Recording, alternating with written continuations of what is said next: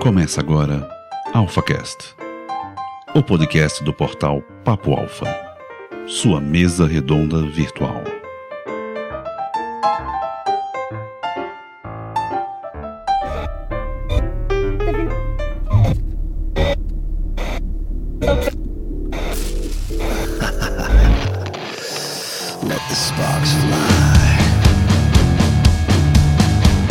Ade Augusta Perangusta Alfas, bem-vindo ao seu lugar para líderes. Está pronto para virar a sua cabeça? Está pronto para remexer as suas bases? Então venha ser um alfa em guerra. E hoje nós vamos dar uma de futurólogos, amigos, e vamos tentar desvendar quais as reais chances de o um mundo entrar em guerra mundial pela terceira vez. E para isso, para essa briga gostosa de hoje, eu vou chamar um cara que é descendente de alemães e que desde já já defende que a Alemanha não tem culpa da terceira guerra. Fala aí, Wagner von Alfa. Salve, salve galera, tudo bom? Prazer de novo estar aqui. E a vida só tem duas certezas: a morte e se mexer com Putin, tá todo mundo morto. É, coitado, nosso Putinzinho tá puto, ele. E também vamos chamar pra essa querela das investiduras aqui o japonês árabe mais pacífico que eu conheço, o Samir Reis. Fala galera, vamos falar um pouquinho aí do que pode acontecer ou não na previsão do futuro. É verdade, então vamos aí. E como sempre, vocês, Alfa, já estão acostumados, a gente quase sempre tem que fazer um disclaimer aqui no começo, né? Porque nós amamos vocês ouvintes. O disclaimer de hoje é: nós não somos o xadrez verbal, aqui ninguém é formado em geopolítica, aqui ninguém nós somos entusiastas do tema e principalmente a gente procura analisar a história, analisar os acontecimentos com uma visão diferenciada. Então não espere aqui aquele negocinho que você vai ter que pôr na FUVEST. Na FUVEST, põe o que o pessoal lá do xadrez verbal fala. O com a gente aqui é basicamente a história vista por um ângulo diferente. Não necessariamente o correto, mas pelo menos tentamos mudar aí a sua cabecinha. Então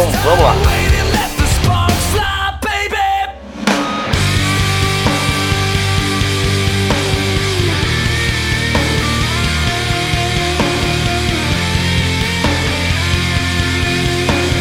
Bom, pra gente começar a falar sobre guerra mundial, que vem a ser esse caralho de guerra mundial, né? Nós já tivemos a Primeira Guerra Mundial ali em 1917, tivemos a Segunda Guerra Mundial em 1939, né? E vamos analisar o que, que veio antes dessas primeiras é, dessas guerras mundiais, né? Fala aí pra gente aí, Wagner, quais eram as condições, como é que o mundo tava no começo da Primeira Guerra Mundial, um pouquinho antes? Bom, né, no, primeiro, no início da Primeira Guerra Mundial, né, na verdade, antes da Primeira Guerra Mundial, é, a gente tinha vários conflitos de nações na região da Europa ali, polarizações imperiais na região da Europa, que estavam meio que dividindo o mundo em repartições de interesse próprio. Então, a África foi uma região onde foi muito dividida nesse ponto, e regiões da Ásia. Como que acontece? Durante esse processo de divisão era inevitável que o bar cheio de bêbados ia começar a ferver e uma hora ou outra uma ia se estranhar com a outra. Acho que o principal foco, né, de estourou a Primeira Guerra Mundial foi o assassinato do arquiduque Francisco Ferdinando, mas na verdade havia já uma tensão muito grande na região da Áustria ali, com a Alemanha, a França, a Inglaterra, cada uma só querendo buscar uma desculpa para poder atacar a outra e conseguir tirar o pedaço do bolo do que ela tinha. E essa tensão que se seguiu durante todo esse processo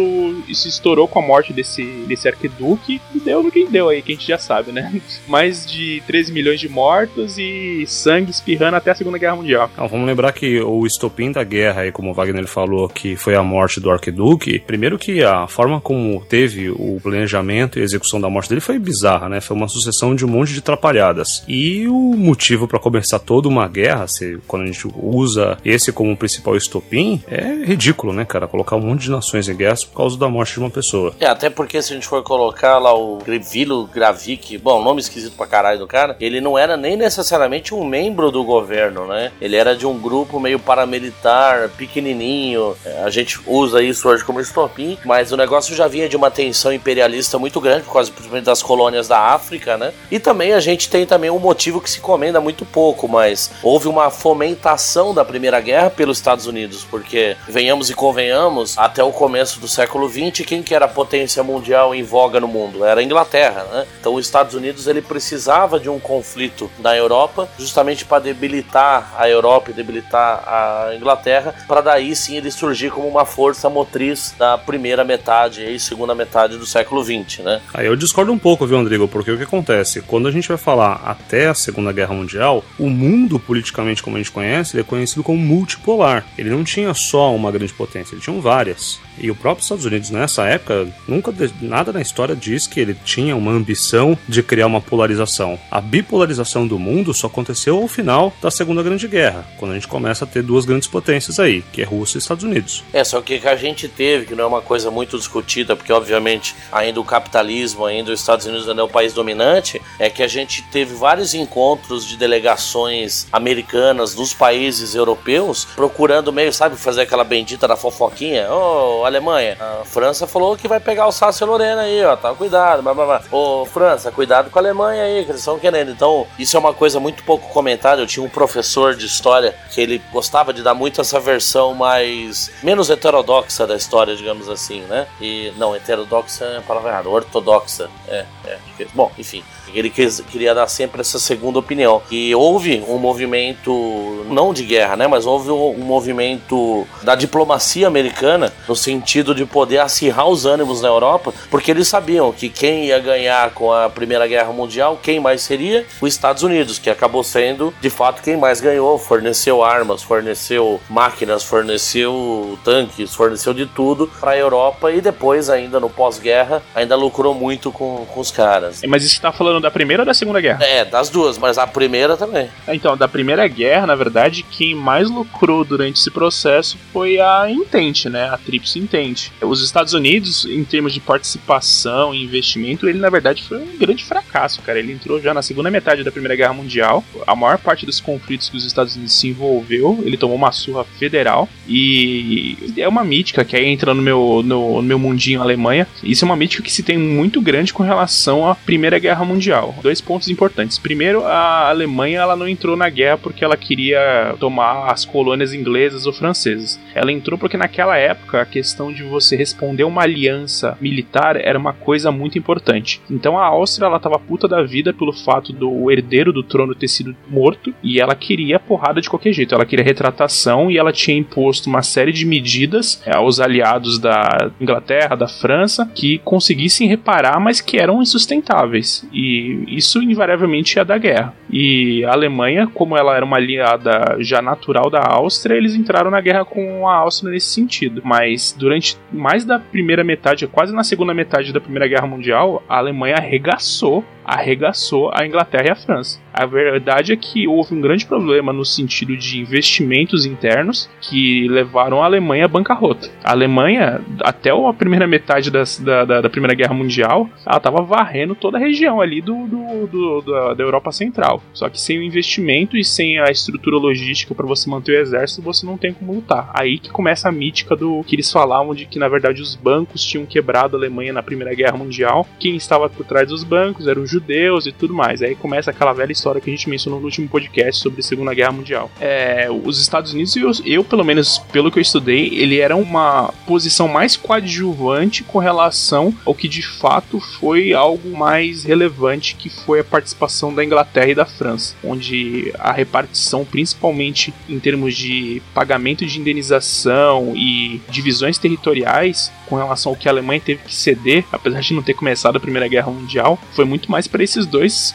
esses dois países, no caso, né? A participação de, da Primeira Guerra dos Estados Unidos, ela foi de um coadjuvantismo absurdo, ela era um nanico ali, não tinha nenhuma relevância. Sim, sim. E uma coisa importante, o Hitler não queria, de hipótese nenhuma, entrar em guerra com os Estados Unidos. E na verdade ele não queria, na verdade, nem entrar em guerra com a Inglaterra. Tanto que quando ele conseguiu varrer a França do mapa, a primeira coisa que eles quiseram fazer era justamente entrar num acordo de paz com a Inglaterra, porque ele não queria manter um combate duas frentes. Ele tinha desde o início um plano de invadir a Rússia. É, isso era um fato. Isso que sustentava o partido nazista. E se não fosse o Churchill, ele teria conseguido, né? Porque o, o outro primeiro-ministro lá, ele era altamente favorável a fazer sim, uma, sim. Uma, um trato não agressão. Né? A verdade é que vários, vários nobres da, da país de Gales e da região da Irlanda, do, principalmente, eles tinham uma proximidade familiar e genética muito forte com a Áustria e com a Alemanha. E tinha muitos herdeiros que estavam na Alemanha e vice-versa. Tanto os alemães viam os ingleses como um parente distante, como era o contrário. Então, assim, o conflito ali se não fosse, como você falou, pelo Churchill, muito provavelmente tinha entrado um acordo de paz ali, no caso. Que realmente sustentava o partido nazista era a questão do combate ao bolchevismo, né? Então, a polarização que se teve na Primeira Guerra Mundial foi muito importante no sentido de que o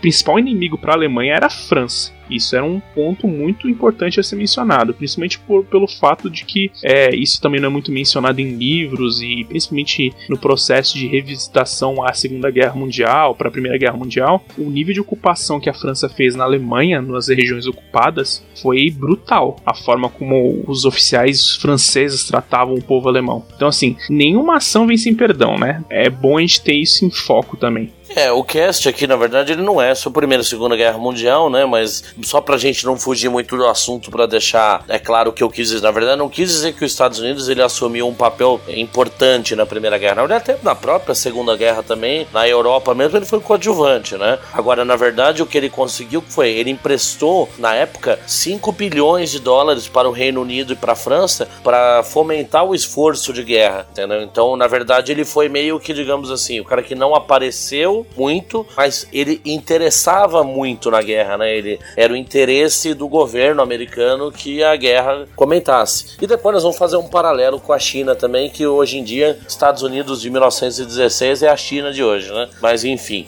E a Segunda Guerra Mundial também, vamos pra gente andar no cast aí, também acabou sendo uma guerra muito por causa do quê? Causa da primeira, né, Samir? O que, que você ia dizer das razões da Segunda Guerra? É, vamos lembrar, tem uma coisa que vale observar, eu não posso nem dizer que ele tinha um grande de interesse porque, assim, ah, todos os livros mostram que os Estados Unidos foi convidado, né? Se a gente olha aí, passando a página da Primeira Guerra para a Segunda, vamos lembrar que haviam muitas feridas abertas da Primeira Guerra. A Alemanha sai extremamente humilhada aí com um tratado que deixa ela em condições muito desiguais e, obviamente, era uma questão de tempo. Não demorou tanto tempo assim. Se a gente olhar historicamente, foi muito rápido o espaço entre a Primeira e a Segunda Grande Guerra. Com certeza aí as feridas abertas e não curadas da Primeira Guerra acabaram levando para a Segunda. É, tanto que muitos historiadores hoje em dia eles até concordam que na verdade houve uma grande guerra, né? Com um hiato aí no meio para os países recuperarem e voltar para a briga, porque as condições que minaram a Segunda Guerra foi basicamente a Primeira Guerra. A Primeira Guerra ela fomentou a Segunda Guerra totalmente, né? Exato, mas vamos lembrar também que a Primeira Guerra era uma guerra que eu posso dizer que era uma guerra. O mundo ainda ele era ingênuo, o Andrigo. A Segunda Guerra não, cara. A Segunda Guerra a coisa foi muito mais pegada. O mundo já não era mais ingênuo.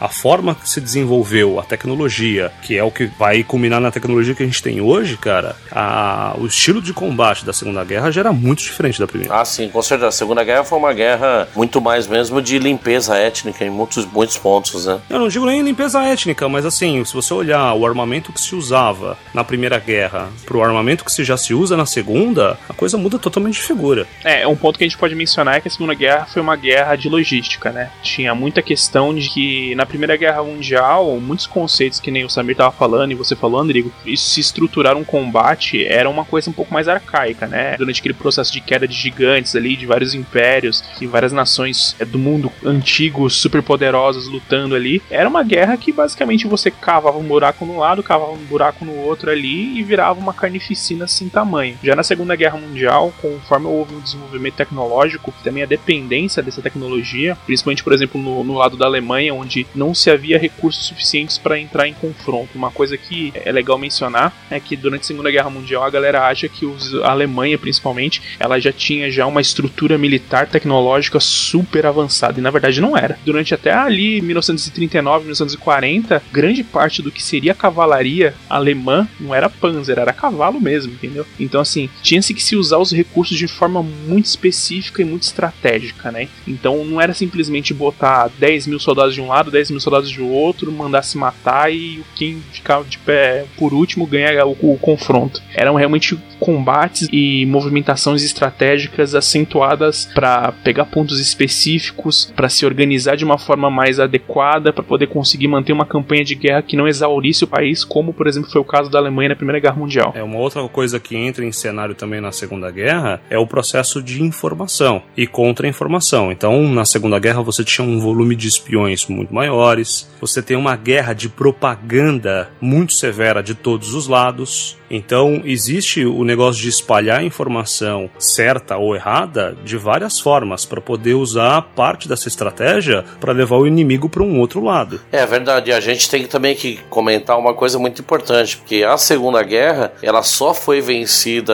pelos aliados porque Hitler resolveu brigar com Stalin, né? Porque a gente tem que saber que teve o pacto deles, que tinha o tratado de não agressão, que ele não poderia chegar a Varsóvia, né? Então se ele tivesse ouvido os Eichmann, tivesse ouvido o alto comando dele e não o doido do Himmler, como a gente falou no nosso episódio lá de ocultismo nazista, com certeza hoje a gente estaria falando alemão, porque quem parou, na verdade, a Alemanha foi o Exército Vermelho, né? O resto não fez nem cócegas. Eu concordo em partes. Eu acho que o que mais prejudicou a Alemanha durante a Segunda Guerra Mundial foi a entrada do Japão. Por causa dos Estados Unidos, você diz? Sim, sim, sim. Porque todas as nações que se envolveram em confronto é de forma relevante na Segunda Guerra Mundial, elas batiam e produziam, batiam e produziam. Então você tinha uma fábrica na França, ela produzia tanques, mas ao mesmo tempo ela era arrasada pela Luftwaffe. A Alemanha é a mesma coisa, ela produzia material de combate, mas ao mesmo tempo ela era bombardeada por ingleses. Os Estados Unidos eram o único país durante todo o confronto que conseguia produzir 100% 24 horas por dia non-stop e eles não eram atacados. Então assim, entrar em confronto com os Estados Unidos naquele período da guerra foi a pior merda que você podia imaginar, assim. Obviamente eu concordo com você no, no sentido de que o fato do terceiro exército alemão ter sido destruído na frente oriental foi algo muito terrível,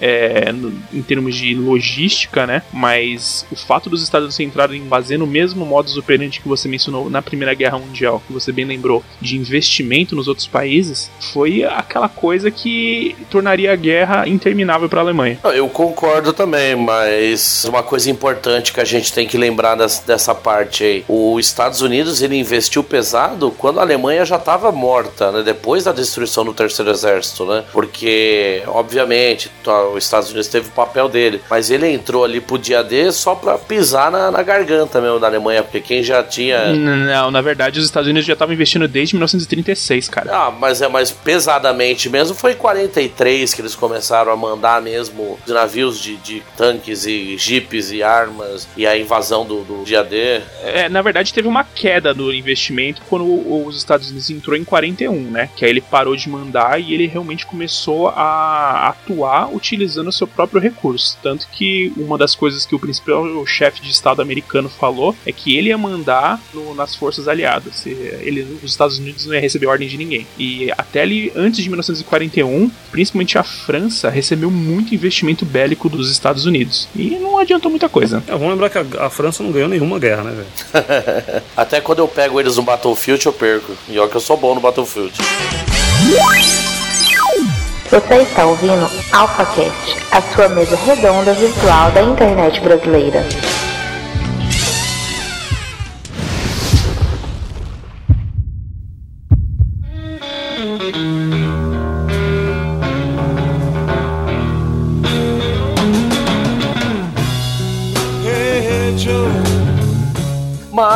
Já que estamos falando agora do Terceira Guerra Mundial. E hoje, como que nós estamos em questão de cenário? A gente há tensões entre países. Na verdade, a gente hoje não tem mais a questão do, do, do colonialismo. A gente não tem um colonialismo direto. Mas a gente pode dizer que a gente tem um colonialismo comercial. Que interesses hoje estão envolvidos na geopolítica mundial? Cara, eu acho que o, o grande problema que pode levar a um conflito armado sério que poderia culminar uma terceira guerra não tem a ver exatamente com uma questão comercial.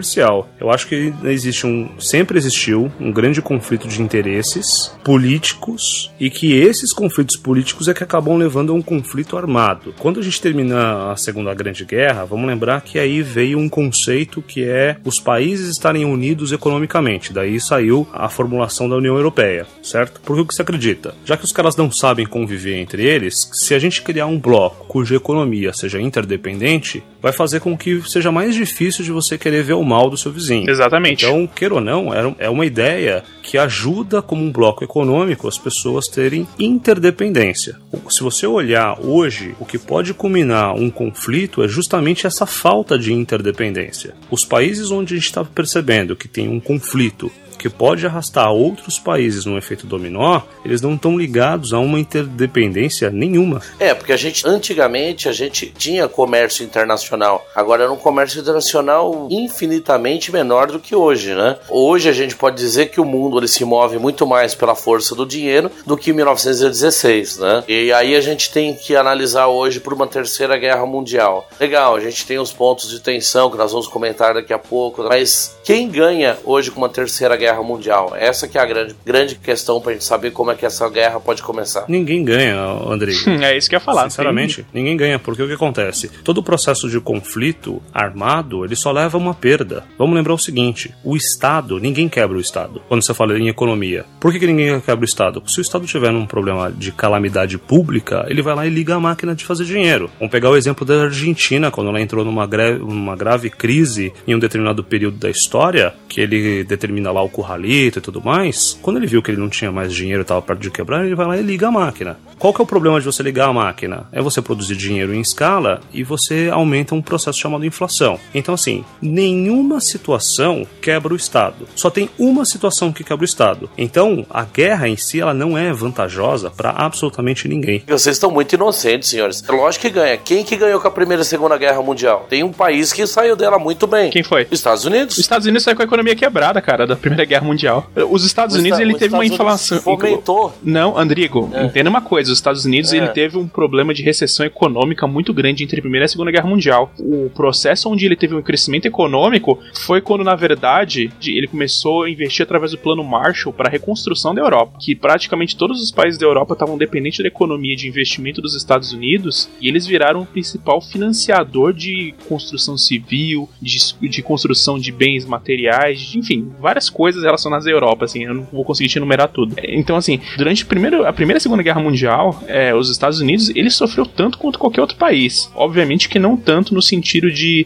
perdas materiais, porque principalmente a região do- dos Estados Unidos onde não foi afetado, que era o continente, ficou meio que intocável. Mas a, a economia americana sofreu demais, cara. Fora a questão também que tem que ser mencionada sobre é, a estrutura política dos Estados Unidos durante a Primeira e a Segunda Guerra Mundial. Você perder uma guerra é algo bem difícil, mas você manter a conta depois que você termina uma guerra também é pior ainda pela opinião pública. E os Estados Unidos sofreu bastante com isso, cara. Não, com certeza. Ele sofreu do ponto de vista que acabou o dinheiro, né? Não, mas, ô Andrigo, manter um processo de guerra a longo prazo não é de hoje que é uma estratégia burra, cara. Só você pegar o livro do Sun Tzu, que é um dos livros mais antigos de estratégia de guerra, que ele fala muito claramente: qualquer processo de conflito em longo prazo é prejudicial. Economicamente é inviável, Andrigo. É inviável. Porque o que acontece? Para você manter um processo de guerra, você está falando não só de pessoas, mas de um processo logístico muito forte, de combustível, alimentação, delivery de equipamento médico. A conta não fecha. Pensão para famílias que perdem soldados. Os Estados Unidos tinham que pagar 15 mil dólares, e na época, o 15 mil dólares em 1940 devia ser uma grana muito boa se você for jogar o, o equilíbrio do que é o dólar hoje. Eles tinham que pagar 15 mil dólares para cada soldado que morria americano. Eu não sei exatamente quantos, assim, de cabeça, quantos soldados americanos morreu, mas faz as contas, cara. Se tivesse tido um outro grande player investidor durante a final da Segunda Guerra Mundial, vamos pensar aqui por um instante que a Rússia, na verdade, era um país capitalista, eles não tinham aquele viés de economia estatal. Vamos pensar que era uma, uma economia baseada no liberalismo. Se eles tivessem investido tanto quanto os Estados Unidos, ou se eles tivessem chegado primeiro e dado a cartada do investimento de um plano Marshall, os Estados Unidos estava fudido. O que realmente conseguiu equilibrar as contas americanas no final da Segunda Guerra Mundial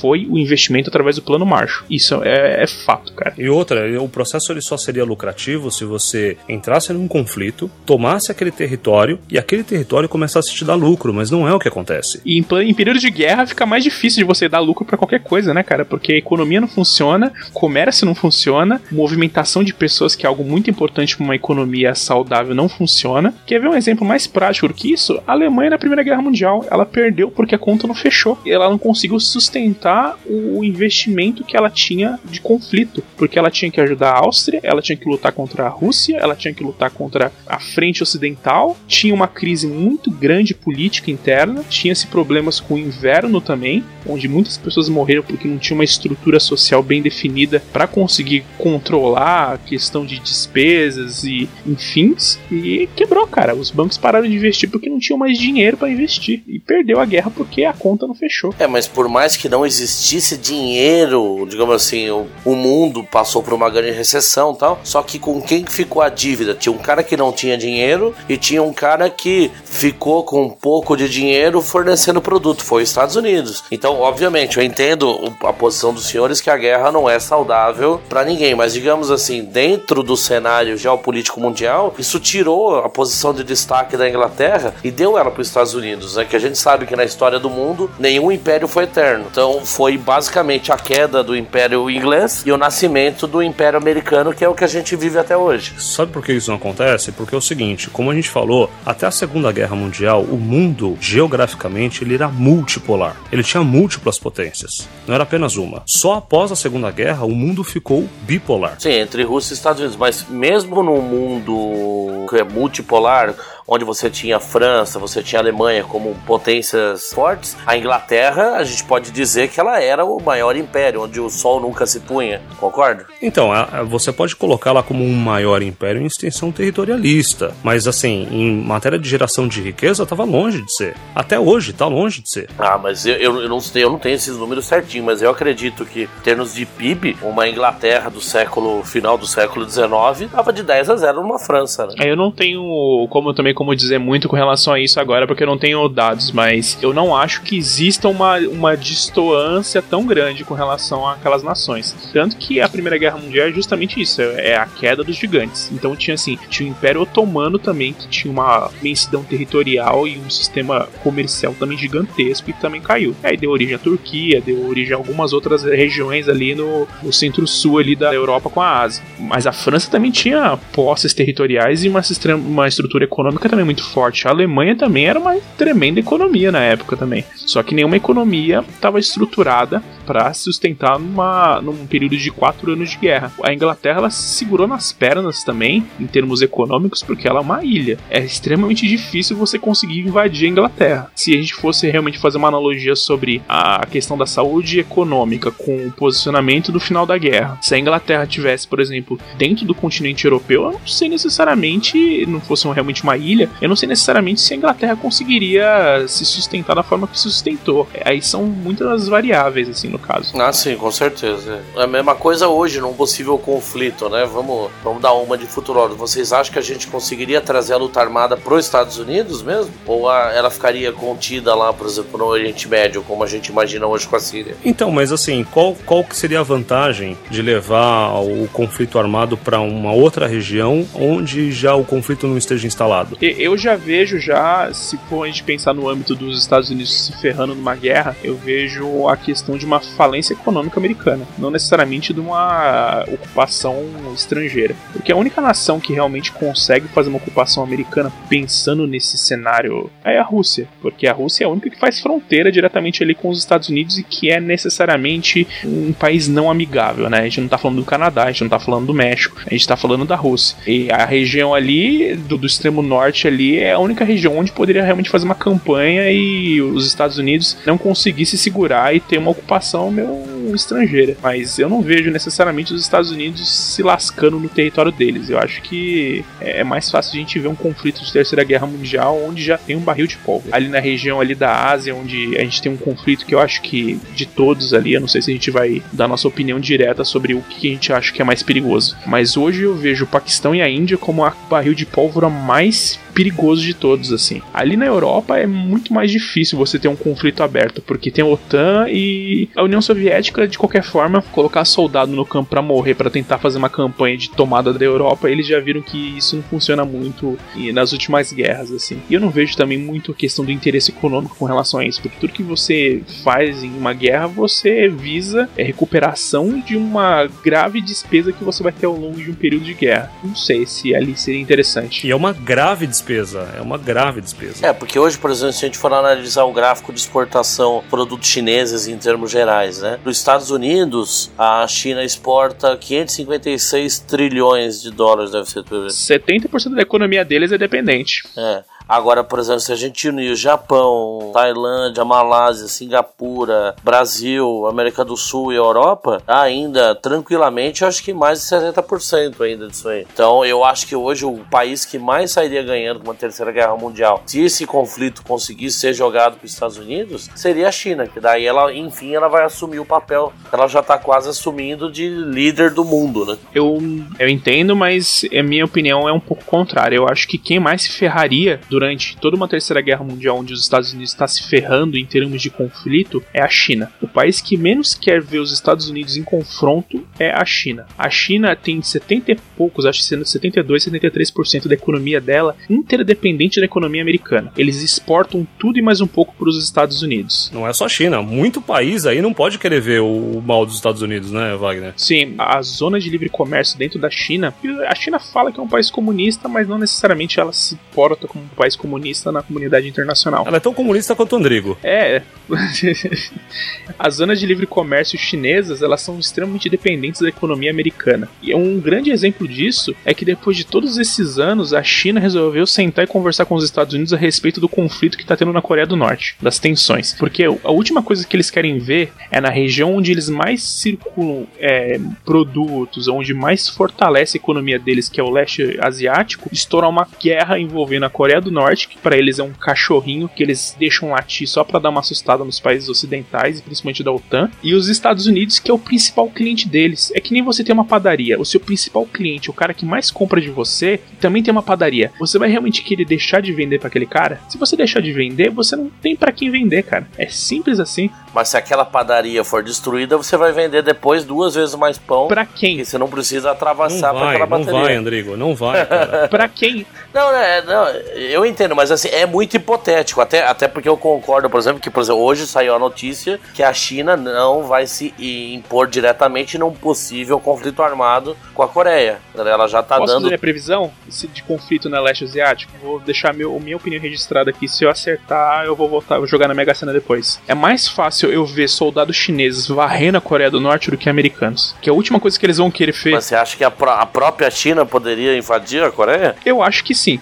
Sabe por quê? Porque é mais fácil você ver a China invadindo a Coreia do Norte para que ela consiga manter a estabilização econômica dela de crescimento, tanto ali na região dos tigres asiáticos quanto a economia americana, que ela vê um conflito direto de, de países da OTAN ali na região da Coreia do Norte. Porque ah, qual que é a dificuldade de eles chegarem na Coreia do Norte e continuar subindo? É mais fácil você, você tem o seu vizinho ali que faz muita confusão do teu lado ali. Você tem um outro vizinho seu que é muito mais poderoso, que tá de saco cheio com aquele seu vizinho. É mais fácil você ir lá e você resolver o problema, e você evitar um problema muito maior pra você a longo prazo e até médio prazo, do que você esperar aquele cara vir aqui com uma renca de, de amigos, que seria a OTAN, para que resolver esse problema. E o Putin não vai se interferir com relação a isso, cara. Você não vai ver ele botando russo no campo, o leste asiático, para poder proteger a Coreia do Norte. Não, o Putin é real- realmente difícil de se envolver naquele campo, até porque não tem nenhuma intenção política nem econômica ali, né? Agora, se a gente for falar dos Balcãs, aí o negócio muda de figura. Se for falar do Oriente Médio, da Síria mesmo, né? Que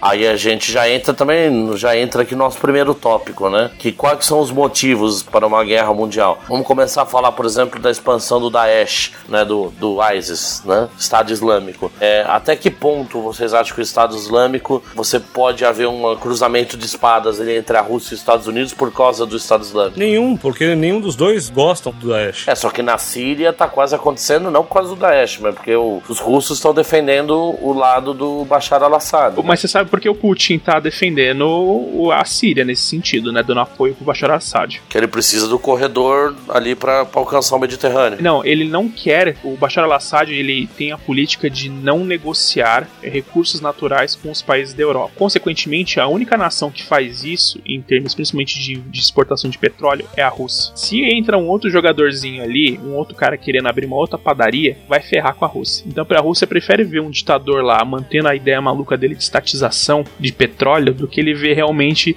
Ele não tá nem aí, cara, pra conflito militar, ele só tá querendo manter a economia dele punjante com exportação de petróleo e exportação de recursos naturais, principalmente da região dos Balcãs ali, do, do Cáucaso, é, dos Balcãs, não, do Cáucaso, é, com os países da Europa, Polônia, Alemanha, que são extremamente dependentes disso. Então vocês acham que simplesmente a Rússia ela não teria interesse nenhum também numa guerra agora no momento com os Estados Unidos? Ninguém tem interesse em guerra com os Estados Unidos. Eu, eu vejo ela se defendendo, cara. Eu não vejo a Rússia dando o primeiro tiro. É, porque se a gente for pegar essas notícias dos últimos dias, né, até o que motivou o nosso cast também datando ele um pouco, né, porque a gente nunca sabe o que vai acontecer daqui a 15 dias. Mas hoje, no dia que nós estamos gravando aqui, que é meio de abril de 2017, a gente teve várias declarações bem, é, digamos assim, afiadas, né, do ministro do exterior russo, a pedido do Putin, falando que achou o ataque do, do, do aeroporto lá do, do aeroporto, não, do quartel, né, do Bashar al-Assad, lá que jogou 59 mísseis, é, achou extremamente uma violação dos direitos internacionais. Então, numa dessas, você não acha que pode acabar atacando alguma base russa sem querer e desencadeando a Terceira Guerra Mundial? Duvido muito. Primeiro ponto importante, a Rússia já sabia que ia ter esse ataque. Segundo ponto, isso aí é um jogo de guerra. É obviamente que a Rússia mantendo uma aliança de pacto defensivo com a Síria, eles têm que jogar no time da Síria pelo menos em termos de discurso. Terceiro ponto importante: a Rússia ela é muito clássica em fazer discursos fervorosos. Eu lembro quando teve o problema de confronto ali na Ucrânia, que ele falou que se tivesse um único soldado da OTAN em território ucraniano se interferindo no conflito que estava tendo ali, ele ia terraplanar a Ucrânia com arma nuclear. Obviamente que eu não vi o Obama colocando um soldado da OTAN por causa disso, mas não necessariamente ele usar armas nucleares. Então, assim, esse discurso ufanista qualquer país faz. Obviamente que a Rússia ela, ela tem uma tradição muito maior com isso. Eu não brincaria muito com Putin de qualquer forma, mas eu não acho de qualquer forma com relação a isso que isso possa desencadear uma guerra. Por exemplo, a Turquia abateu um caça, matou um piloto americano, um, um piloto russo, e não necessariamente a Rússia foi pra guerra por causa disso. E isso pode ter sido considerado um ato de guerra, entendeu? Sim, sim, com certeza. É, até porque a gente tem que considerar que ali naquela região, é que eu não falo, a gente tá com um barril de pólvora, porque o Iraque, é, basicamente, hoje vive o estado de governo, né? não, não há um governo mais é, sólido depois que o Saddam caiu. Não que ele fosse o melhor governante do mundo, mas ele pelo menos mantinha tinha os ânimos cerrados ali naquela região, né? E você tem o Kurdistão de um lado que tá querendo se separar, que eu tenho um amigo lá do Kurdistão que até veio comprar as empilhadeiras comigo aqui no Brasil, tá levando para lá, e ele falou para mim, falou que o Kurdistão é questão de meses para ele declarar sua independência do Iraque, né? Tanto que hoje quem tá aguentando a, a pancada do, do ISIS lá em Mossul é o Kurdistão, os curdos, né? Não é mais o exército iraquiano, né? O exército iraquiano tá morto, né? Então a gente tem esse barril de pólvora do Kurdistão que é uma vai surgir como uma nação independente. A gente tem a briga na Síria, onde você tem um exército legalista apoiado pelos Estados Unidos e o exército do ditador do Bashar al-Assad apoiado por, pelos russos, né? Pelas razões que você acabou de falar. Agora, eu acho que dentro disso aí, eu acho que eu vou, nós vamos citar outros motivos aqui, mas a minha opinião, a opinião do host aqui é que se tem algum lugar para ser a terceira guerra é esse conflito Estados Unidos e Rússia, porque o, o Putin pode ter seus motivos econômicos, mas russo é russo, né? o que eu quero dizer é o seguinte, é que não é interesse. Por mais que você, o cara faça um discurso fanístico, uma coisa é o que acontece como discurso, outra coisa é o que acontece na estratégia de um jogo de guerra. Não é interesse para ninguém ter conflito. O cara, ele fez o papel dele de reclamar lá, porque, pô, o cara foi lá e passou a mão na bunda dos caras. Quando ele jogou a bomba lá, depois jogou essa outra agora, que foi a bomba não nuclear com maior devastação, e ele vai continuar reclamando, mas não vai, não vai levantar as armas para ele. É, e além do que também a Rússia ela sempre teve durante pelo menos toda a, o pós União Soviética eles sempre tiveram um posicionamento em termos militares de planejamento defensivo, nunca ofensivo, cara. Se você for pensar bem, o país que mais tem um, um comportamento beligerante é os Estados Unidos. Você não vê bases da Rússia na América ali, na, na região do México, do Canadá, mas você vê bases da OTAN, principalmente bases americanas na região da Polônia, empurrando a Rússia ali pro canto, empurrando a Rússia pro canto. Tem até um discurso bem interessante, o Putin fazendo uma entrevista e o cara da BBC é, comentando sobre o problema da crise econômica na Rússia tudo mais, e se ele ia parar de ser beligerante com os países ocidentais para poder receber ajuda dos países ocidentais. E ele meio que destrói o cara da BBC. Ele faz todo esse parâmetro sobre como que os países da OTAN são beligerantes nesse sentido e o fato do, da Rússia continuar investindo mais na questão do exército, da questão da, da, do processo defensivo deles, é uma medida pura e simplesmente de autodefesa. Eu não vejo, cara, a Rússia começando guerra nenhuma, cara, de verdade. Eu acho o Putin bem maluco assim, mas o cara é muito estrategista. O cara era chefe da KGB, cara. O cara não vai entrar em confronto de forma desnecessária nem desmedida. Por isso que eu volto a dizer, eu não vejo a China cortando o laço da Terceira Guerra Mundial, porque a economia dela é dependente de vários países ocidentais, principalmente dos Estados Unidos. Perder o primeiro cliente delas, isso vai ferrar a economia chinesa. Segundo ponto, a Rússia também, ela tá sofrendo com sanção na OEA, cara. Ela tá com problema econômico e ela não vai entrar em conflito com países da OTAN de graça. Os Estados Unidos é a mesma coisa, cara. A única região onde eu vejo que pode ter um confronto que pode desencadear uma, uma guerra mundial ali é o Paquistão e a Índia. Que o governo paquistanês é maluco as armas nucleares dos caras são muito boas, são já de segunda geração. O governo indiano também é extremamente beligerante. E você vê o ponto que o Samir falou que é muito importante: não existe uma interdependência econômica ali. Eles sempre se odiaram, sempre se odiaram. Mas ali por que, por que, que tornaria mundial? Eu acho que poderia ser um conflito regional. Então, quando você explode uma arma nuclear no globo. Aí a coisa muda de figura. Você não vai ver a Rússia e os Estados Unidos. Ah, não, tudo bem, continua explodindo aí que eu vou esperar só chegar a nuvem nuclear aqui na minha região, aí eu talvez eu interfira. Aí que pode ter um, uma polarização. Por exemplo, a Índia ela tem uma economia mais interdependente é, americana. O Paquistão é jamais com a Rússia. Tanto que uma das três bases que o. que a Rússia só tem três bases fora do, do de, de território russo, bases militares. Uma delas é numa região muito próxima do Paquistão. Então, assim, ali que pode se desencadear um confronto onde coincidentemente a Rússia vai estar de um lado e os Estados Unidos estar de outro. Mas não necessariamente eu vejo os Estados Unidos e a Rússia, depois de não sei quantos anos de Guerra Fria, iniciando um confronto. É porque daí, bom, a gente já vai entrar nesse tópico, mas já entrando, né? É porque basicamente se isso acontecesse, é mais provável que se une, se una, né, os Estados Unidos e a Rússia e os dois vão lá no país que tacou a bomba e depõem aquele governo que soltou a bomba, né? Concordo, eu vejo hoje em dia eu vejo muito mais fácil uma coalizão americana e russa para resolver esse tipo de problema, principalmente porque por mais que falem, querendo ou não, o Trump foi o primeiro presidente que falou que queria retomar os diálogos com os russos e, e, e fomentar novas alianças e, e, novas formas de dialogar, dialogar com os russos para resolver vários problemas e não necessariamente problemas de confronto internacional. É, mais problemas de, com relação à saúde, com relação ao terrorismo, a doenças epidemiológicas, tem várias coisas que tanto o Putin quanto o Trump eles meio que se entenderam nesse sentido. A galera, obviamente, a galera eh, começa a fortalecer a mítica de que eles sempre foram aliados e que o Putin fa facilitou a eleição do Trump com o hacker. Mas, obviamente que a mítica sempre vai ter em qualquer lugar. Mas eu via muito mais. E sem falar da história da chuva dourada, né? É, então... Chuva dourada no Trump. Mas eu vejo muito mais fácil esse cenário que você fala de conflito com a Rússia e Estados Unidos se a Hillary tivesse ganho, porque aquela mulher porra louca pra caramba, do que o Trump agora. Porque o cara é um cara de negócios. O cara não vai querer. Ele tem é, o discernimento claro sobre investimento e risco. Ele sabe que se ele investir numa guerra, ele tem um risco muito grande de se ferrar. É a mesma coisa com o Putin. O Putin ele quer entrar de novo na OEA, ele quer que os Estados Unidos tirem as sanções econômicas que estão em cima deles já há quase dois anos. Ele quer conseguir ter uma relação econômica muito mais fácil agora com a, com a União Europeia, que ela está fragilizada com a saída da Inglaterra. Então, assim, eles têm preocupações mais econômicas. A China é a mesma coisa. A China quer continuar fortalecendo a economia dela, é quer fortalecer agora a economia dela com países na região da América do Sul, com Chile, fortalecer a economia dela com a Coreia do Sul. A Coreia do Sul é uma das principais clientes da China. Então a última coisa que ela quer é um vizinho maluco comunista deles fazendo teste nuclear de um lado para outro e interferindo nas relações econômicas da região ali, cara. Então eu vejo problemas de conflito que podem desencadear para polarização mundial em regiões onde existe porra louquice. Regiões na África, regiões ali no Paquistão questão, mas eu não vejo grandes nações estruturadas, reconhecidas de forma soberana, falando, ah,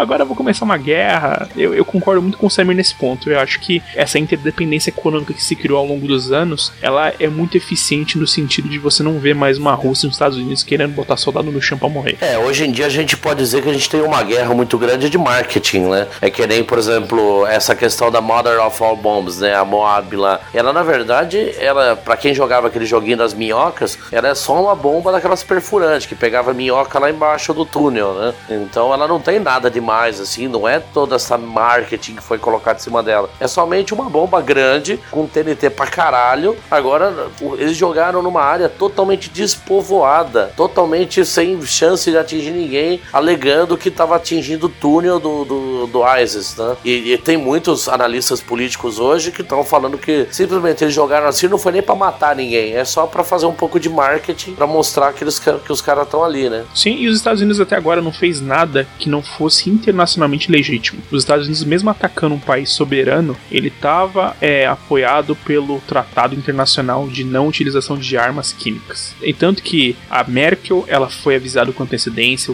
o, presidente francês foi avisado com antecedência, o Putin foi avisado com antecedência e todos os países estavam apoiando. Você via só país porra louca não apoiando. Irã, a própria Síria. Voltando ao ponto, é obviamente que a Rússia não ia poder falar, putz, cara, a gente concorda com você. A gente tá, ao mesmo tempo que a gente tá defendendo o ditador, a gente concorda de você atacar aí. Mas não foi ilegítimo, cara. Os caras quebraram um tratado. E serve até pra própria Rússia chegar no cara da, da Síria e falar, amigão, menos merda, vai. ah, tenta, tenta me ajudar a te ajudar. Exatamente.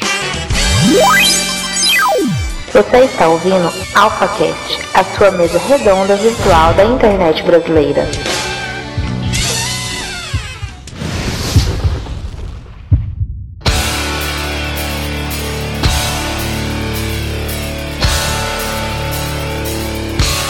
Dando prosseguimento aqui aos tópicos, né? A gente fez uma lista aqui de seis tópicos que seriam as possíveis estopins de uma terceira guerra mundial. Já comentamos o primeiro aí do Daesh do ISIS, né?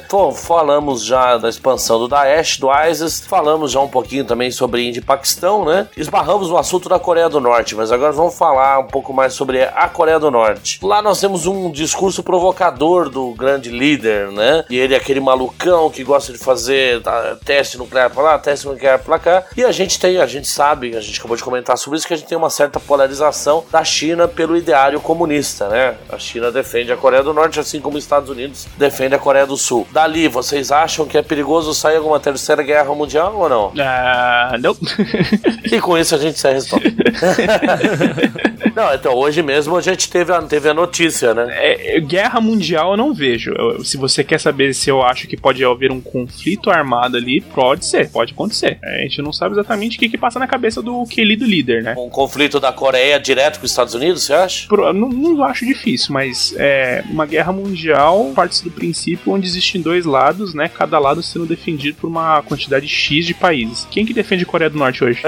é, bem complicado. Ninguém, nem China, nem, nem Rússia. É, eu achei interessante essa explanação que você fez agora há pouco. Você acha mais provável até que de repente a própria China ataque a Coreia do Norte para de repente dar uma acalmada nos ânimos do, do cara, né? É, e, e, quando eu digo atacar, mais improvável militarmente, mas eu vejo mais economicamente, porque a Coreia do Norte ela se sustenta de doações da comunidade internacional. Então as armas nucleares deles não são para defesa militar, eles são para coação internacional. Então eles começam a fazer um teste aqui, um teste ali, aí chega a comunidade internacional, ó, oh, deixa disso aí, tô aqui 12 bilhões e fica quietinho no teu canto. Para de encher o saco, para de atrapalhar a nossa economia aqui com a China, para de atrapalhar a economia ali com o Japão. Aí eles pegam esse dinheiro, vão lá, começam a gastar, gastar como todo bom comunista. Na hora que começa a acabar o dinheiro, vamos fazer outro testinho aqui, outro testinho ali, outro testinho aqui. Só que chega uma hora que perde a paciência ou a galera para de investir. Se a China, por exemplo, começar a perceber que isso vai gerar mais problemas para ela, para a economia dela, ela simplesmente fecha a torneira. Não vou mais investir em você, você se vira aí. E o país quebra em três dias, cara. Porque ninguém, ninguém. Ou menos, né? É, ninguém investe na Coreia do Norte. Não existe uma, uma, uma economia na Coreia do Norte estruturada, cara. Eles não têm relações econômicas sólidas com a Coreia do Sul, eles não têm relações com o Japão. A China é a única coisa que sustenta. É aquele seu amigo bêbado que não trabalha, mora de favor no seu apartamento e faz uma outra coisa engraçadinha. Na hora que você fala assim, não vou mais pagar suas contas, o cara vai fazer o quê? Além do que, o único país que eu vejo realmente em perigo de um ataque norte-coreano é a própria Coreia do Sul, porque o Japão, apesar deles terem já mísseis que alcançam, com certeza os Estados Unidos já com duas bases em Okinawa já deve ter sistema antimísseis que consegue interceptar um míssil desse? Vamos pensar direito. A Coreia do Norte, como economia comunista, ela não possui uma estrutura tecnológica a ponto de conseguir sobrepujar um escudo de mísseis, por exemplo, russo. Um exemplo tem lá na Síria. Eu ouvi falar que ele no Paralelo 42 eles têm um estilingue bem grande. Ele bota a bomba no estilingue, a bomba nuclear e joga na Coreia do Sul. Sim, então por isso eu te falo, se tiver algum, algum incidente, dois pontos. É, eu não vejo os Estados Unidos ou qualquer país da OTAN, ou aliado OTAN, seja a Coreia do Sul, seja o Japão, atacando preventivamente a Coreia do Norte, porque bate de novo no ponto que o Samir falou que é muito importante. Ninguém quer gastar dinheiro com guerra, custa muito caro, e você também tem que se preocupar com a opinião pública com relação a isso. E se realmente começar um conflito ali, vai ser do lado da Coreia do Norte, fazendo besteira, e vai ser na Coreia do Sul. Aí vai, eles vão jogar uma bomba, não sei se vai ter um atentado, o que, que vai ser, mas aí, filho, vai o Dan, vai os Changeman, vai Power, vai, todo mundo, filho, vai varrer a Coreia do Norte. E o Chi- eu vejo a China simplesmente virando pro outro lado assoviando e o Putin dando risada lá da, da, da- Europa. É, mais provável ali que haja uma coalizão das potências pra realmente varrer a Coreia do Norte do mapa do que realmente eles ficarem brigando por ela, né? É, se você perguntar para assim, para mim, Wagner, você vê gente, muita gente morrendo ali? Vejo, vejo bastante. É, ali é complicado. E aí, nessas horas, eu conclamo os alfas a entrar lá no nosso site ou pegar pelo feed nosso episódio número 17, que foi Welcome to Korea. Essa daí a gente fala especificamente sobre somente Coreia do Norte, né? that. Prosseguindo na lista aqui, guerra na Síria. A gente basicamente também já tocou nesse assunto, né? Que a gente tá numa guerra civil na Síria, onde há uma simpatia do Bashar al-Assad pelo governo de Putin, né? E do outro lado você tem a, a participação da Turquia como OTAN e tem a participação direta dos Estados Unidos também, que acabou lá agora de jogar as bombas lá. Mas também realmente não é muito fácil iniciar uma guerra por aí, né? Vocês têm alguma coisa a adicionar nisso aí? Acho que não tem muito o que colocar, porque qualquer coisa que é, é muito, como se diz, muito inconsistente, o Andrigo. É, ali é, é difícil de acontecer alguma coisa diretamente. E os países bálticos, que isso a gente não comentou tanto, né? Que seria as tensões que a gente tem ali no- nos Balcãs, que você tem a OTAN, os braços armados da Organização do Atlântico Norte, que vai defender aquela área. Só que os Estados Unidos também. A gente tem mais conflito armado aqui no Brasil do que eles têm ali, Andrigo. É Concordo. verdade, é mais fácil você morrer numa favela da Rocinha. Eu acho mais fácil a gente ver uma guerra entre Brasil e Venezuela do que ver uma guerra ali, cara.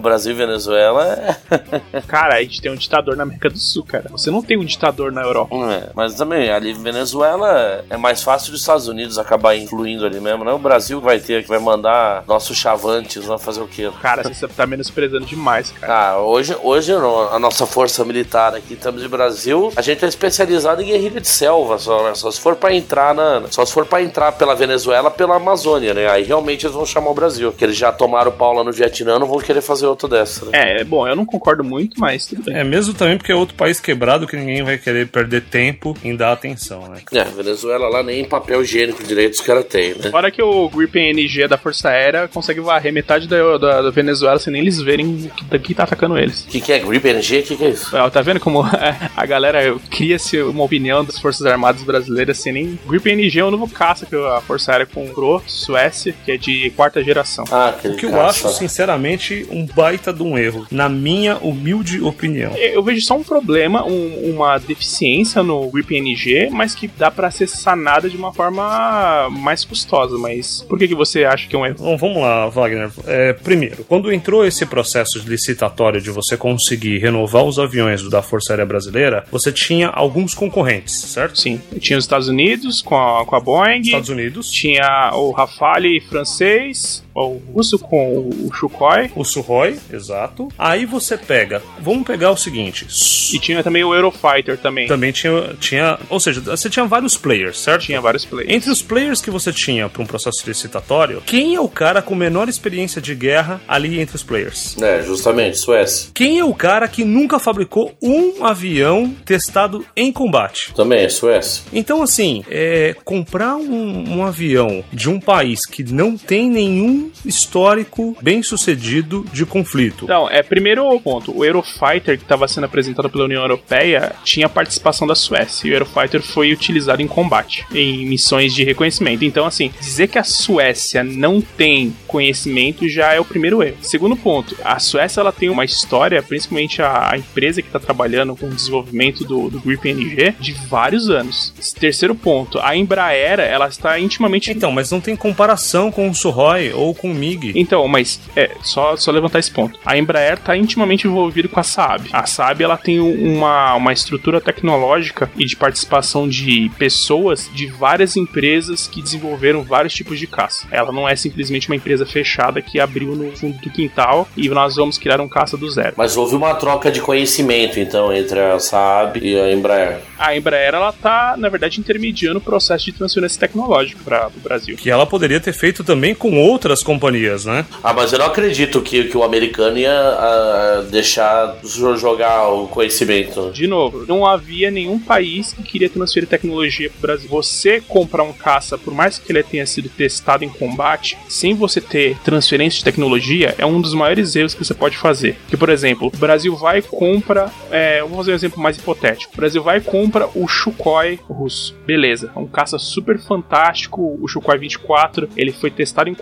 foi testado em várias campanhas na região da, da, do Oriente Médio. Mas vamos pensar que o Brasil fica de mal com o Sukhoi, ou fica de mal com é, empresas que fazem o, a confecção das peças do Sukhoi. Podem ser empresas russas, podem ser empresas de outros países. Pode-se simplesmente não investir mais nesse processo para você conseguir manter as peças do seu caça. O Brasil entra em conflito com um país produtor, ele pode transferir a tecnologia para o seu inimigo e ele simplesmente conseguir desativar todo o teu caça. Então, se você não tem uma transferência tecnológica onde você consiga ter um controle mínimo sobre as principais estruturas do seu caça, você não tem controle sobre o seu caça. Você tem um caça no seu hangar, mas se você em algum momento entrar em conflito com alguém que não deva, esteja intimamente envolvida com a fabricante do seu caça, você tá lascado. Que é um exemplo prático disso, a Guerra das Malvinas.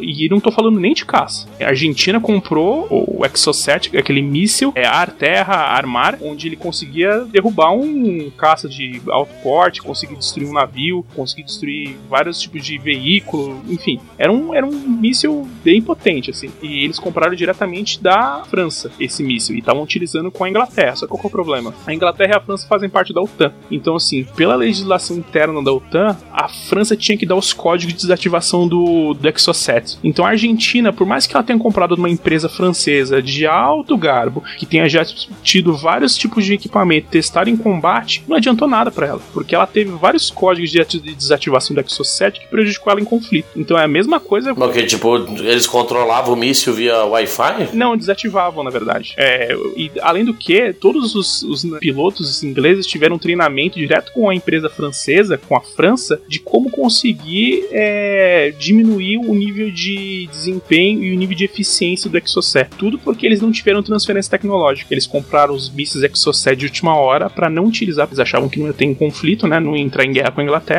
Mas esse é um exemplo prático, entendeu? É minha opinião com relação ao grupo NG. Eu acho ele um tremendo caça. É, o Brasil vai ter transferência tecnológica quase que em totalidade. Obviamente que tem vários elementos onde o Brasil não vai ter acesso, porque é da, da, da Saab, mas em termos de produção de peças e de confecção e evolução do caça, o Brasil vai ter controle tecnológico para isso. O único problema que eu vejo no Grip NG é o fôlego do caça. O, o caça do Grip NG ele foi projetado para defender um país de dimensões territoriais não tão grandes como o Brasil. Então, qual que é o problema? Você tem que comprar mais caças para garantir a sua soberania, a sua superioridade aérea, no caso, né? Diferente, por exemplo, caça que os Estados Unidos estava querendo oferecer. Eu esqueci qual era o modelo agora, mas que era a Boeing que estava querendo oferecer. Ou até mesmo o Eurofighter também tinha muito mais fôlego. Esse é um dos principais problemas que eu vejo no Grip NG. Mas em termos de eficiência, tecnologia e em termos de investimento tecnológico que o Brasil vai poder conseguir fazer e exportar isso, porque isso vira um veículo de exportação. O Brasil criou um acordo econômico onde o Brasil pode produzir caça, pode produzir peças desse caça e vender para outros países. Então isso vai gerar que, além de uma defesa para o Brasil, vai gerar um recurso econômico para o Brasil continuar investindo. E com a Embraer, que é uma empresa extremamente reconhecida internacionalmente, você consegue abrir um leque de opções no negócio. É isso que eu ia falar, assim, não que seja esse o assunto do cast, mas só para dando umas pinceladas finais nesse assunto, eu tenho muito contato com a Embraer, já vendi muita empilhadeira lá em Botucatu, em Gavião Peixoto e tal, e realmente ela é uma empresa que hoje em dia, mesmo essa nova versão do, do Chavante, que agora é o Super Tucano, ele é um avião turbo-hélice de, de alcance médio mais eficiente que a gente tem hoje no mundo, né? Imagino que se ele pegar o conhecimento da Saab para desenvolver um caça, logo logo a gente vai ter um caça fabricado made in Brasil aí. É, então, o, o Gripen já vai ter vários já, no caso, né? O Brasil ele já comprou já 36 caças direto da Suécia para garantir a aérea, né? Garantir a segurança do, do, espaço aéreo. E a partir disso ele vai produzir outros 56 aqui já em território nacional. Quer ver outro, outra feature também que eu pesquisei na época que eu achei fantástico? De todos os players que estavam sendo apresentados pro Brasil, o Gripen NG é o único que é o, o caça de super cruzeiro, né? Que é um caça que você consegue manter em velocidade supersônica mesmo em combate. E não tem nenhum outro país na América do Sul que consiga ter um tipo de caça como esse, a não ser o próprio Gripen NG. Mas, ô Wagner, você tá falando do Gripen, cara, ele é um projeto que nunca foi colocado no ar, cara. Cara, mas eh, pensa bem assim, também o, o, o P-51 americano também, da Boeing, que era uma empresa extremamente consagrada, ele foi colocado em prática e foi uma porcaria, cara. Eu sei, cara, mas o que a gente tá falando é o seguinte, o Brasil ele teve a oportunidade de colocar dentro da, do seu portfólio, ainda que com uma negociação de transferência de, de conhecimento, que isso estava aberto, mas foi decidido de um jeito que os militares não, nem todos ficaram felizes. Estamos falando de um projeto. Mas nem na Suécia mesmo tem, tem avião desse voando? Não tem, cara. Isso é um projeto. Pro Brasil é um projeto, cara. Samir,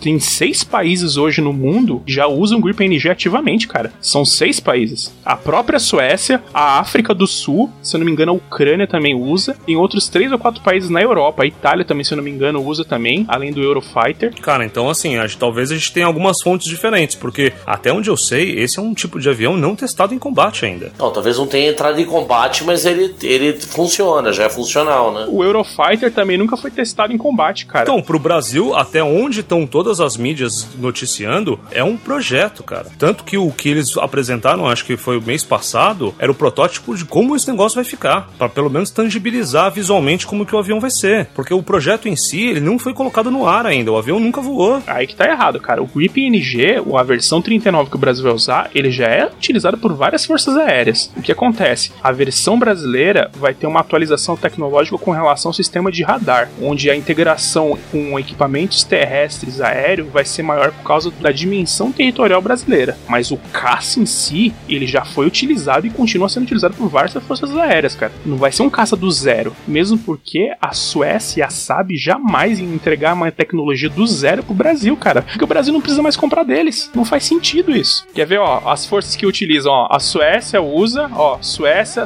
a África do Sul, a Hungria, República Tcheca, a Inglaterra, a Força Aérea da Tailândia já utilizam o Grip NG ativamente. A Força Aérea da República Tcheca, da Inglaterra, da África do Sul já utilizaram eles em, em operações militares já. O único problema é o que? De todos esses países que você tá vendo aqui, a Inglaterra nem tanto, mas de todos esses países, o país que mais tem dimensão territorial é o Brasil. Por isso que ele precisa ter essa atualização para ele ser mais eficiente em termos de comunicação tecnológica de radar. Mas o, o caça como um todo, ele já é aplicado já, cara, em várias forças aéreas. Se quiser, eu te mando até uma matéria aqui que eu vi. Bom, então me manda aí, cara, porque até onde eu li sobre esse processo, inclusive quando teve a decisão, isso no governo Dilma, gerou um baita conflito entre, as, a, entre a própria decisão dos militares. É, qual que foi o problema? É, a forma como foi feita o projeto FX2000, e isso eu tenho que concordar com você, ele foi extremamente centralizado e extremamente burro, porque os comandantes militares, eles não participaram e não tiveram a voz ativa como deveriam ter. Mas o fato é, o produto que foi finalizado e assinado com o Brasil é um bom produto. Foi feito da forma correta? Eu concordo com você que não. Talvez isso pudesse desencadear uma outra contratação. Talvez provavelmente com os Estados Unidos, porque a Força Aérea Brasileira ela é muito mais próxima dos Estados Unidos em termos de jogos de guerra, de treinamento, de transferência de conhecimento do que com a Suécia. O Brasil ele quase não tem relação econômica militar com a Suécia. Esse foi o primeiro grande projeto que o Brasil teve com a Suécia. Mas você não pode desmerecer um caça de terceira geração, de desculpa, de quarta geração. O caça que o Brasil comprou do Grip NG, ele dá de mil em qualquer outro caça da América do Sul. É, eu tenho inclusive uma reunião em Gavião Peixoto. Você tá falando de qualquer outro caça da América. Não, pera aí, ô, ô, Wagner. Vamos lá, você tá falando de qualquer outro caça da América do Sul. Sim. Que caça na América do Sul pode se comparar a qualquer caça americano ou russo, cara? Cara, mas você também tem que pensar no sentido de investimento e pendências territoriais, cara. Ó, Eu vou falar que o melhor,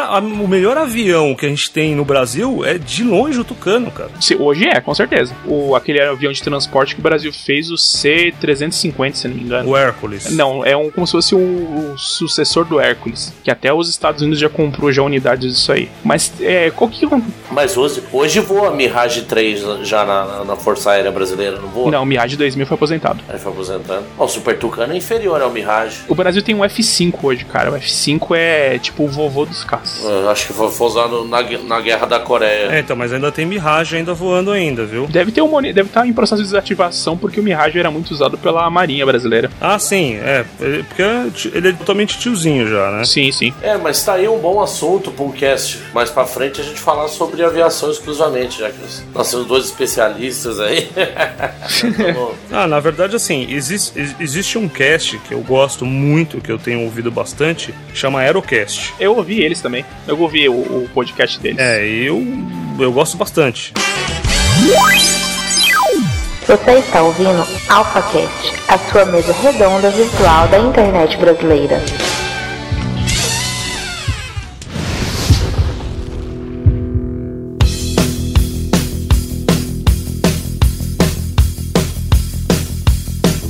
Já que estamos falando de Brasil, estamos falando do nosso poder, da nossa força aérea. Se houver um conflito entre Rússia e Estados Unidos, por exemplo, vai, que lado que o Brasil fica? O que vocês O acham? Brasil sempre declara neutralidade diplomática. Até alguém afundar um, um navio e ele ir pro outro lado, né? Ah, cara, não tem jeito. O Brasil sempre declara neutralidade. Pelo tratado de assistência, né, de a- é tratado interamericano de assistência recíproca, se alguém declarasse guerra para os Estados Unidos, o Brasil deveria entrar em guerra com esse país maluco. Mas esse tratado é o tratado mais ridículo e mais comédia do mundo. É, até porque a gente tem poucos laços com a Rússia, né? Então acho que ainda mais agora que eles rejeitaram a carne do, da Friboi, né?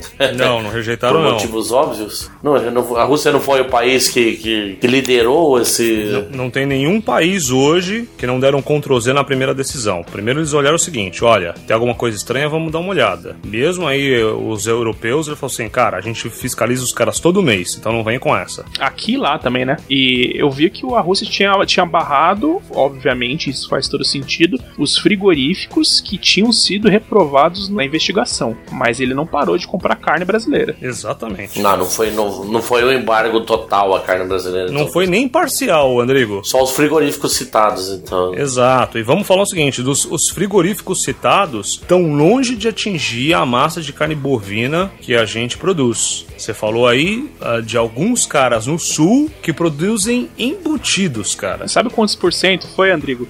2% de todos os investigados tiveram esse tipo de problema, cara. Algum tipo de irregularidade. 2%. Mas a galera fez um escarcel como se tivesse sido 95% de todos os frigoríficos brasileiros tivesse cagado. Exato. E outra, pode colocar o que for, cara. A carne brasileira, em matéria de qualidade, ela não deve pra absolutamente ninguém, cara. Se você for colocar preto no branco, cada uma das dos frigoríficos, você vai encontrar alguma coisa. Mas, independente disso, quando a gente fala num processo massificado, a carne brasileira é de excelente qualidade. Agora, quando você fala de carne argentina, você está falando de uma outra coisa. Existem dois tipos de carnes aí. Você tem a carne que você serve para massa, que é, que é o que a gente está falando de excelente qualidade, e existe o tipo de gado que vai produzir um corte de excelentíssima qualidade. Estamos falando que é o marmoreio da carne, é o sabor da carne é uma outra coisa. Isso a gente produz pouco. No Brasil, aproximadamente aí 0,02% é o que a gente tem de animais fora da raça principal, que é Nelore. Então, basicamente, o Brasil hoje produz uma carne de, de qualidade razoável para um mercado de alto consumo. A gente não, a gente não produz uma razoável, é, é muito bom. Agora tenta imaginar o seguinte: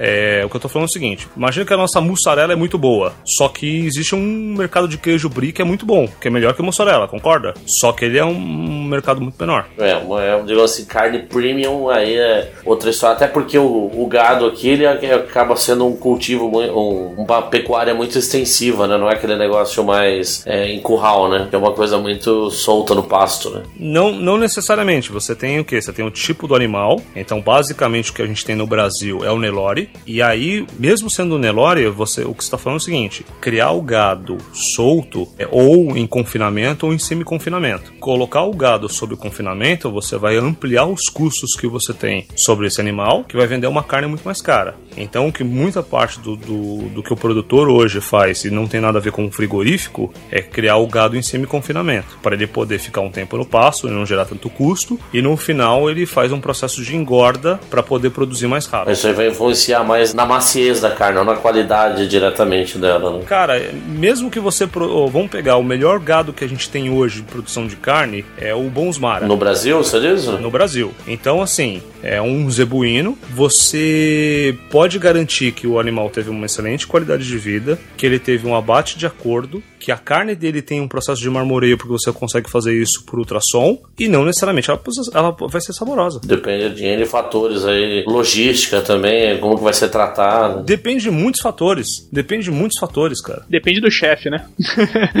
E falando nisso, a gente tem que lembrar que o nosso querido Samir tá aí com a trazendo o chefe Lee, né, para fazer a degustação de carnes americanas. Como é que é esse processo aí, Samir? É, então, a- hoje a agência, ela trabalha com um setor de turismo de experiência gastronômica. E uma delas que tem chamado bastante atenção é o American Barbecue. É quando você consegue é, fazer um churrasco com o que no Brasil a gente chama de carne de segunda. Ah, então vamos lá, o que que a gente chama de carne de segunda hoje no Brasil? Você vai pegar as partes duras, né? Costela é considerada uma carne de segunda, o peito é considerado uma carne de segunda, concorda? Então, assim, como. Por quê? Porque são carnes duras. O brasileiro hoje ele tem uma tara por carne macia. Então a gente está falando de picanha, estamos falando de alcatra, estamos falando da parte traseira do animal. Isso brasileiro, como uma questão cultural gastronômica, chama isso de carne de primeira. O que o Basser nos anos 80 dizia que isso era um grande erro.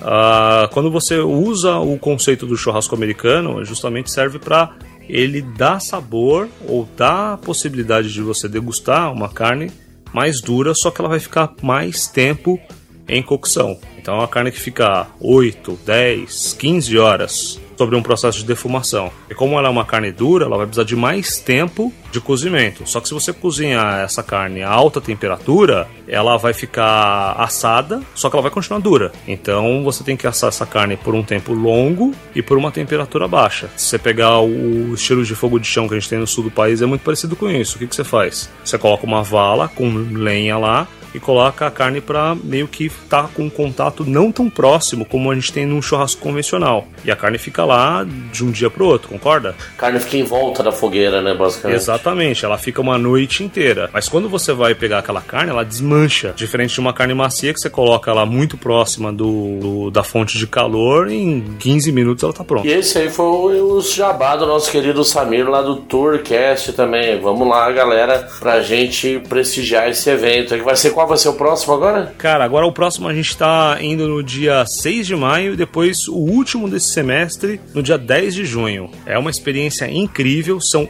11 horas comendo carne, vários tipos de cortes e a gente dá a oportunidade do turista conhecer hambúrguer defumado. Já experimentou isso, Andrigo? Não, não experimentei não. Só de chapa, né? Só de chá. Então, assim, hambúrguer defumado, cara, é um sabor absurdo. Então a gente tenta fazer tudo para que o cliente entenda o real sabor da carne com um outro processo de cocção que ele não encontra por aí. É muito raro de se encontrar no Brasil hoje. É, quando eu for lá, eu vou ficar uma semana sem almoçar só pra comer bastante essa carne. Vamos ver. Caramba, tremenda aula de carne aí, cara. Não, é, pô, quando você entra nesses cursos aí, cara, pra, pra esse processo de ofertar pro, pro turista, é uma ciência. Esse negócio da carne, cara, é uma ciência mesmo, sabe? É muito legal. Então eu faço até um jabá aí, tem três podcasts que a gente gravou, que um fala só sobre churrasco, então a chefe Letícia fala dos três tipos de churrasco que existe hoje no mundo, o segundo fala só sobre hambúrgueres, e o terceiro fala sobre o que tá virando coqueluche aí, que é o Dry Aged e o American Barbecue. Muito bom esses podcasts lá do Tourcast do nosso querido Alfa, o Samir Reis. Você está ouvindo AlphaCast, a sua mesa redonda virtual da internet brasileira.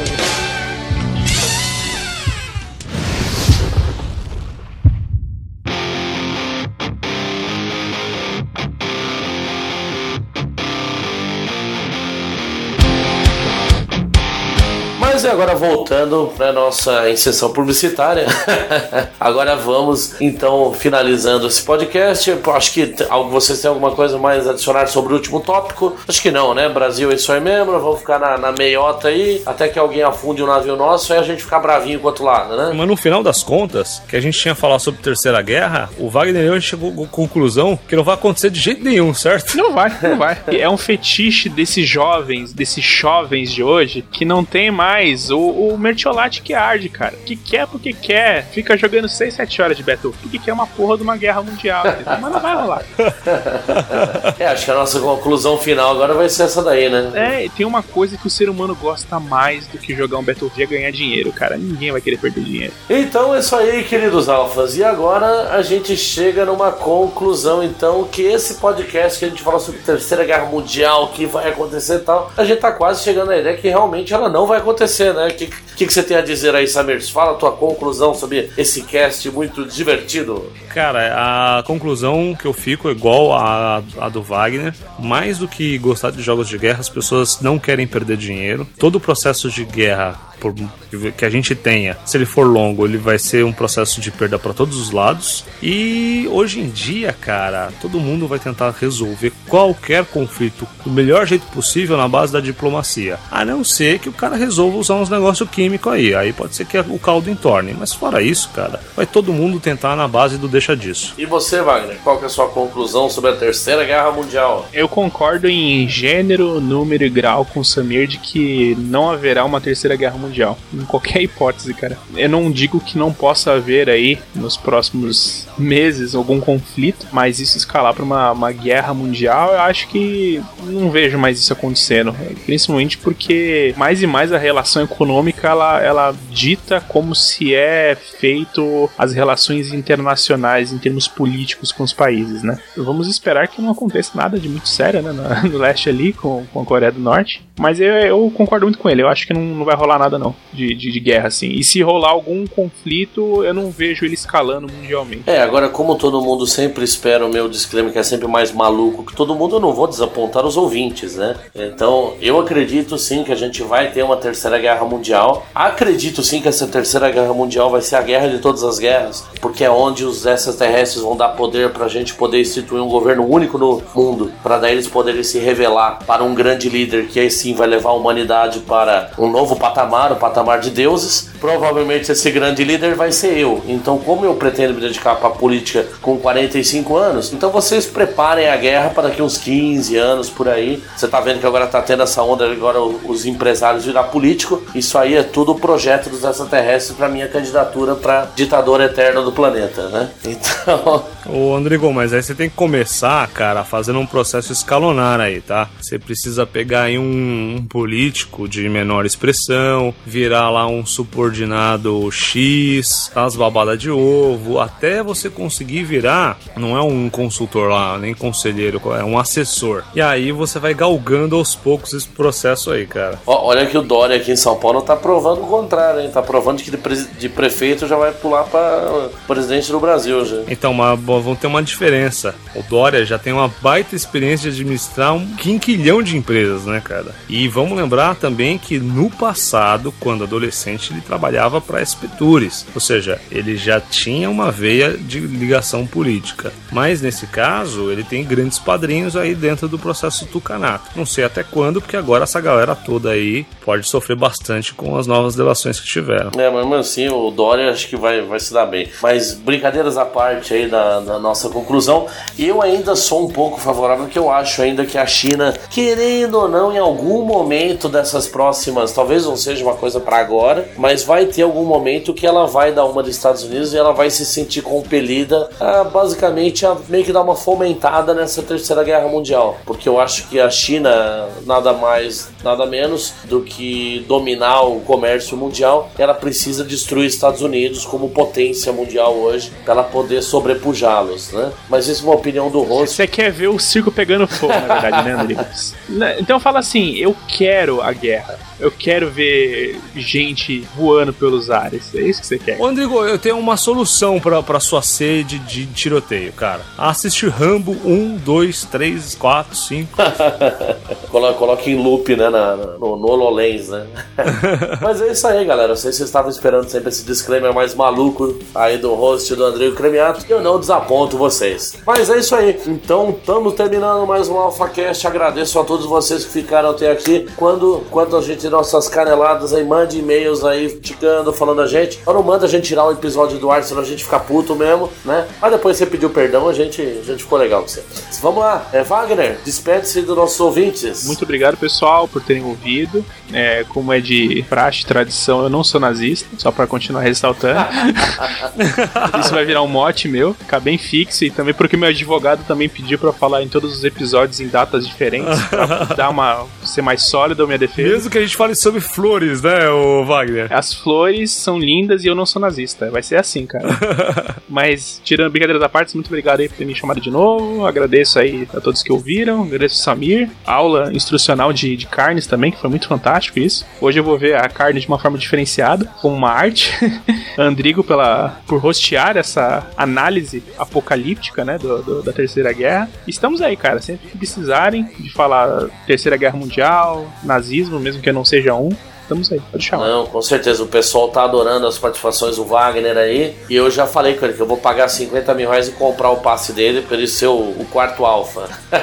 e agora, o Samir, nosso querido Samir, que é lá também do Tourcast, o podcast de turismo mais legal do Brasil. E também já é o nosso membro fixo aqui do Papo Alfa. Fala aí, Samir. Galera, valeu pela discussão. Desculpa as caneladas que a gente tinha dado aí, tanto históricas quanto de posicionamento. É, foi um bate-papo. A gente não fez nenhuma pesquisa específica para poder chegar aqui. A gente foi colocando as nossas opiniões e aquilo que a gente acabou lendo e tudo mais. E hoje em dia você precisa questionar todas as fontes. Né? Já deu para provar várias vezes que por mais que você pesquise, sempre vai ter uma fonte enviesada. Então a gente fez um processo de bate-papo baseado no nosso próprio único e humilde conhecimento. E é isso aí. Se tem alguém também dos Estados Unidos ouvindo isso aí, principalmente se você participa aí do controle de fronteira, não, eu gosto dos Estados Unidos, apesar de eu falar mal, falar que vocês provocaram as primeiras duas guerras da humanidade, eu gosto de vocês. Então, quando eu for para Miami, hein, não me bloqueie, por favor. né? Sou fã dos Estados Unidos, apesar de botar fogo em McDonald's, eu gosto muito de vocês. E para finalizar, eu conclamo os meus amigos alfas, conclamo os ouvintes. Vamos interagir conosco nas redes sociais. Mesmo estando xingando, a gente gosta. Manda um Twitter pra gente lá no arroba Papo Alfa. Chama a gente lá no Facebook, facebook.com barra Papo Alfa. Ou também no nosso e-mail, papoalfa.gmail.com. Logo, logo nós vamos fazer mais aí um episódio de leitura de e-mails, de cartinhas, comentários e beijinhos do gordo, né? E não esqueçam também de entrar lá na iTunes e nos dar aquelas cinco estrelinhas gostosas aí pra gente crescer. E enfim, conclamamos todos os alfas. Você concordou? Fale com a gente. Discordou? Fale com a gente. Só não fique indiferente, porque o nosso nome é discussão, nosso sobrenome é polêmica. Saudações e lembre-se, a de Augusta Perangusta. Por caminhos difíceis chegamos à glória. Tchau, tchau, galera!